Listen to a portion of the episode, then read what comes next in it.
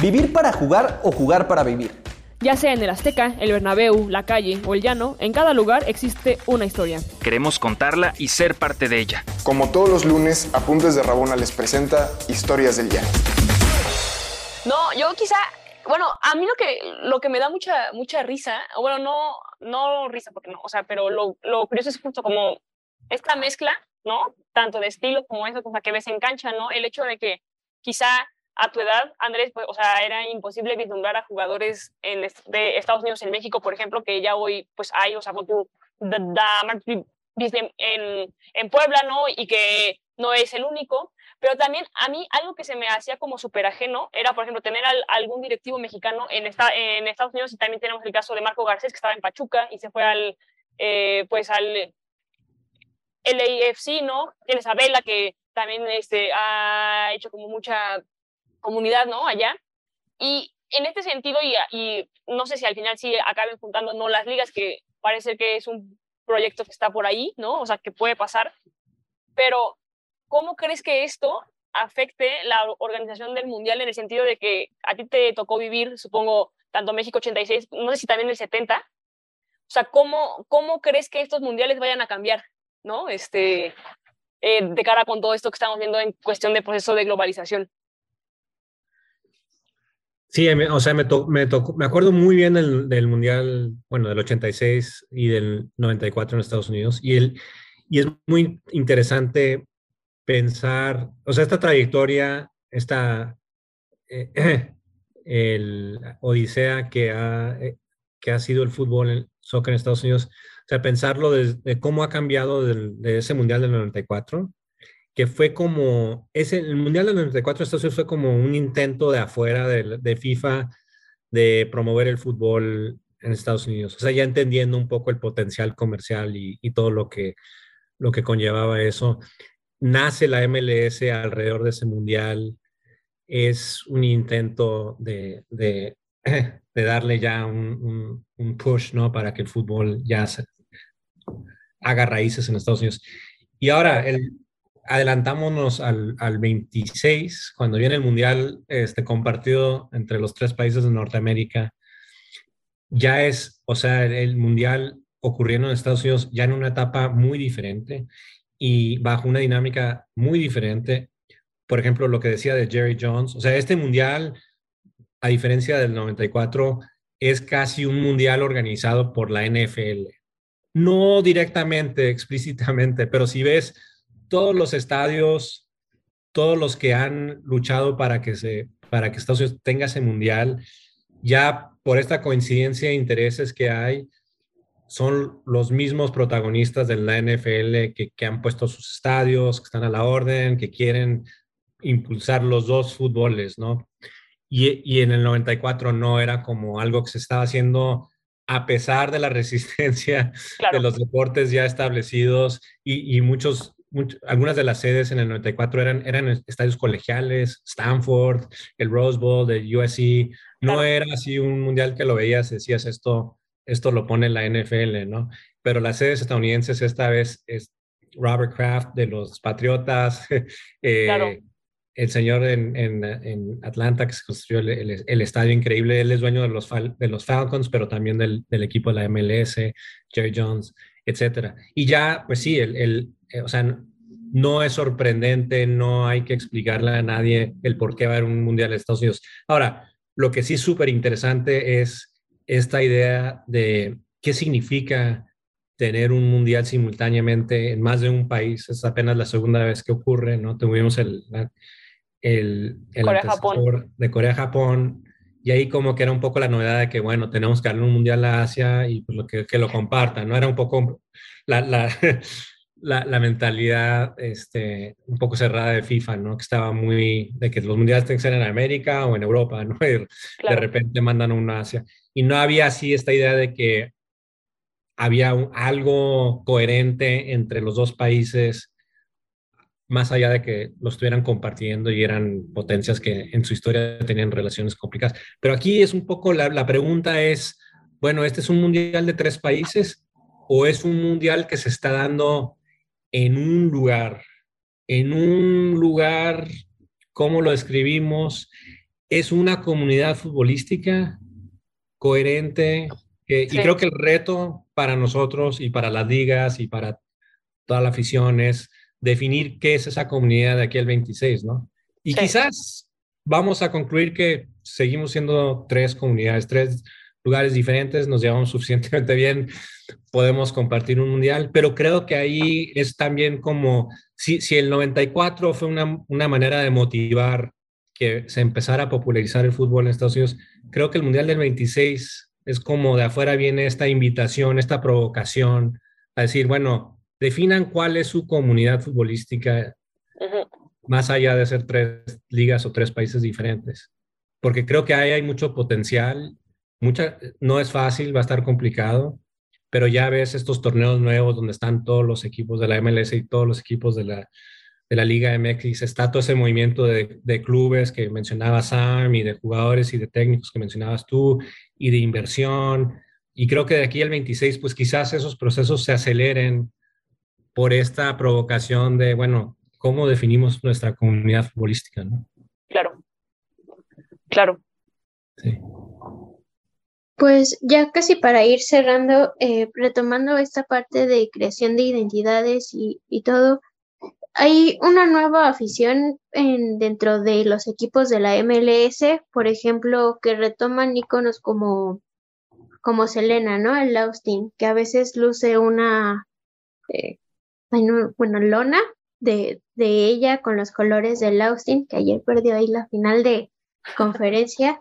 Pero es, es un fenómeno muy interesante porque creo que a pesar de que son barras, son muy distintas a las mexicanas, empiezan a tener algo muy propio, muy distintivo de, lugar y pero también retomando como esta no sé mezcla entre México Estados Unidos o algo que realmente los caracterice pero también es un ejemplo la MLS ahora incluso hasta en lo económico pero también en lo organizacional para la Liga MX o sea les encanta este debate de si la MLS ya rebasó la Liga MX ahí hace seis meses sufrimos, bueno, la gente de Pumas una dolorosa derrota del Seattle, pero pues es, mm, no sé si es suficiente como para, para pensar eh, en esta superación o más bien qué no está haciendo, qué dejó de hacer la Liga MX o qué ya no quiere hacer. Eh, como para retomar y esta parte de que Estados Unidos no solo es un ejemplo ya solo en esta estructura de, de, mm, del torneo, sino que incluso también como esta parte de, la afición, de qué elementos toman. sí, lo, lo, lo, que, lo que va a pasar con la MLS es un experimento muy interesante porque si bien no tienen, por un lado, la, o sea, la, desventaja que tiene la MLS, a diferencia de la Liga MX, es que tienen que competir con eh, los deportes y las aficiones ya establecidas en sus, comunidades, o sea, compiten con el equipo local de básquetbol de la NBA, del NFL, del béisbol, y luego para, para tener televidentes pues, están compitiendo con la Liga Premier, con las otras ligas de fútbol, o sea, es, es un espacio, tiene un espacio muy reducido, hay muchísima competencia e, es una ventaja, ¿no? Si, tú eres un directivo de los Pumas o del América o de Cruz Azul, pues sabes que eres el deporte número uno, tienes tus décadas ya de tradición y, de arraigo. Y ahora, quizás la misma desventaja puede ser una ventaja, o sea, es, un poco porque si estás en la MLS, complacencia no puedes tener, o sea, no puedes decir, aquí ya estamos bien, tenemos toda esta tradición, tenemos cada día es como que tienes que inventar una narrativa que, que atraiga a la afición, nuevas tradiciones. Es, es, un, es un este, reto de marketing increíble, ¿no? Y sobre todo si eres de las franquicias que se inventaron de la nada hace dos años. O sea, ¿cómo inventas?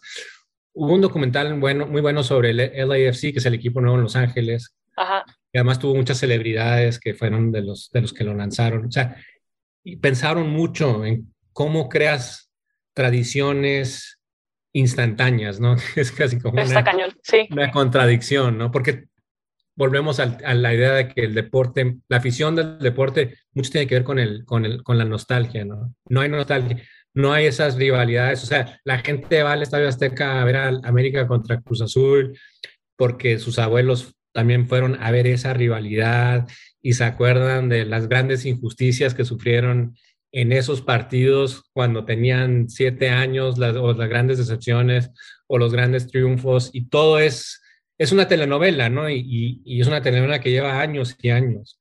Entonces, crear algo así de la nada es una desventaja, pero también ves creatividad increíble en muchas de estas franquicias por, por la necesidad, ¿no?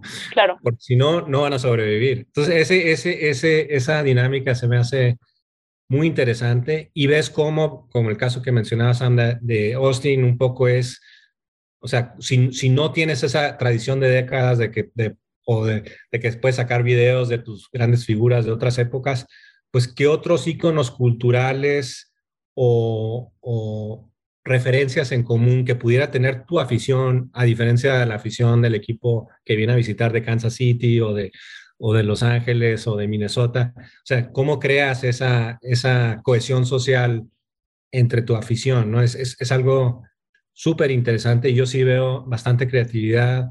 En, en Washington, donde, donde, también he pasado bastante tiempo, ahí DC United, desde sus comienzos, eso, ese sí fue de los, de los clubes originales, que apenas eran como 12, creo, cuando empezó la liga en los 90, y ahora están como en 30. Pero ese club, eh, de, desde el primer día, entendió que una de las cosas que tenían que hacer para sobrevivir era eh, tener, ser como una, un hogar para la comunidad el salvadoreña, hondureña y boliviana de, en, en, el área metropolitana de, de, Washington, donde hay una concentración importante de gente de esas comunidades. Claro. Y, y, fue como darles algo que no habían tenido, una representación a nivel profesional, en equipo, y, la, y, y, y había una barra que sentías que estabas en, en Sudamérica, ¿no? Era, era muy Claro. sudamericana, muy boliviana, se trajeron estrellas de, de Bolivia y El Salvador, ref- reflejando la demografía local. Y a la vez, como, como también veían Los Ángeles, pues era también eso y la combinación de los, de los, de las familias más de los suburbios, del, del, del como youth soccer y todo eso. Pero sí, crear esas tradiciones y esas rivalidades toma tiempo, ¿no? Entonces, Claro. y hay tanta competencia. La MLS, por ejemplo, no le fue muy bien con contratos televisivos. Eh, la NB, NB NBC, uno de los grandes canales, estaba más interesados en adquirir los, derechos a, televisar la, la, Liga Premier. Pero ¿qué hace la MLS? Este, de repente anuncian un, eh, un acuerdo muy innovativo con, con Apple TV, donde Apple adquiere los derechos de streaming de la MLS glo global, creo que es de los pocos derechos televisivos que son a nivel global, y es un poco Apple que quiere entrar al, al, al deporte en vivo, porque es algo que les, les ha faltado, eh, invirtiendo en el futuro del, de la MLS y, y, casi como un programa piloto, y juntos van a construir. Entonces, de repente, Apple tiene un interés ya en el crecimiento de la MLS, es algo muy, muy claro. interesante, muy novedoso, que, que, que se da porque la, la, la, la, puerta fácil de que una de las grandes eh, cadenas televisivas te escriba un gran cheque, quizá ya no, ya no estaba tan disponible para la MLS como lo es para las, las otras ligas. Claro. Entonces, han inventado cosas así muy interesantes y, y, digo, mucha gente sigue apostando por el futuro de esa liga porque ven que el, que el soccer en Estados Unidos sigue creciendo. Creciendo. Yo la pregunta que tengo es, ¿cuánta audiencia se va a ganar la MLS a diferencia de las otras ligas? Pero creo que es un lugar, hay, hay, hay mucha experimentación muy interesante, un poco por la necesidad de donde están. Y esa, esa, esa, esa necesidad de innovar para sobrevivir quizá no sea tan urgente en las oficinas de, de Pumas, Cruz Azul y América por el no, dominio que, que, tienen. Quizá, bueno, quizá, pero ya hoy en día, con, con, yo que con lo que la MLS y en general en Estados se están haciendo, yo que ya también se va a volver, o bueno, se tendrá que empezar a volver una, una forma de, y yo creo que eh, pues quizá eso es lo que te va a dejar, ¿no? Como también el mundial y demás, o sea, que va a ser como innovar con el afán de no perder esa pasión o la creación de o la renovación de una pasión de, de forma inmediata. Yo creo que, con eso nos vamos, ¿no? Que, o sea, que creo que es muy difícil, ¿no? Hablando de nostalgia y demás, esta nueva idea que sin embargo, pues parece ser que es lo que tiene que empezar a suceder, ¿no? Para, para tanto la subsistencia como de la liga norteamericana en la competición con, todo el mundo y, y, ahora, por ejemplo, de la mexicana en términos operativos, porque en términos operativos se está quedando atrás, entonces va a ser, es el gran reto, ¿no? Este, la creación o la renovación de pasiones de forma inmediata. Y pues a ver qué piensa la comunidad, porque eso es como pues, el gran choque, porque justo te rompe con esta pasión como de años, ¿no? Que aquí es muy, no sé, tan tradicional, ¿sabes? Sí.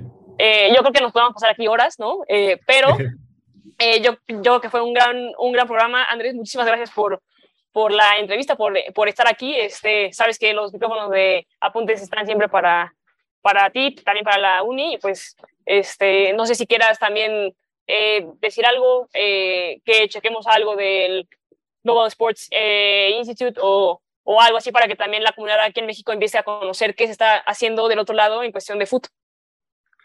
Sí, claro, aquí tienen su casa en Arizona State University.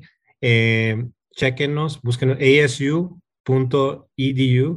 tenemos un equipazo de, de fútbol femenil Alexa Delgado está ahí, de hecho. Estamos en, en, en la conferencia del Pacífico, compitiendo en una liga muy competitiva. Tenemos, sí, Alexia Delgado de, de, México. Y así como platicamos un poco de lo, lo, lo desarrollado que está el deporte colegial en Estados Unidos, tenemos la buena fortuna de que nuestro equipo colegial, hay, ahorita hay, eh, hay chicas, hay estudiantes de, de creo nueve países en el, en el plantel actual. Entonces, eh, para ellas es una experiencia increíble y, y pues sí, son, son chavas que están sacando sus, sus están, están estudiando carrera, maestría y, y, jugando a un nivel muy, muy serio a la vez, ¿no? Entonces es algo muy, muy bonito. Y aquí, este, aquí estamos a la orden. No, pues, muchas gracias, Sam. Un gustazo. un gusto. Bueno, aquí lo que dice Pau, podríamos hablar de tantas cosas que este intercambio cultural y todo, y de qué aprender Estados Unidos, de qué desaprender de México incluso, pero bueno, eh, por lo menos para este capítulo eh, está listo. Pues muchas gracias, que pasen buena tarde. Gracias. Hasta luego. Bye. ¿Quieres más historias? Síguenos en todas nuestras redes sociales como Apuntes de Rabona para ver el mundo desde el fútbol.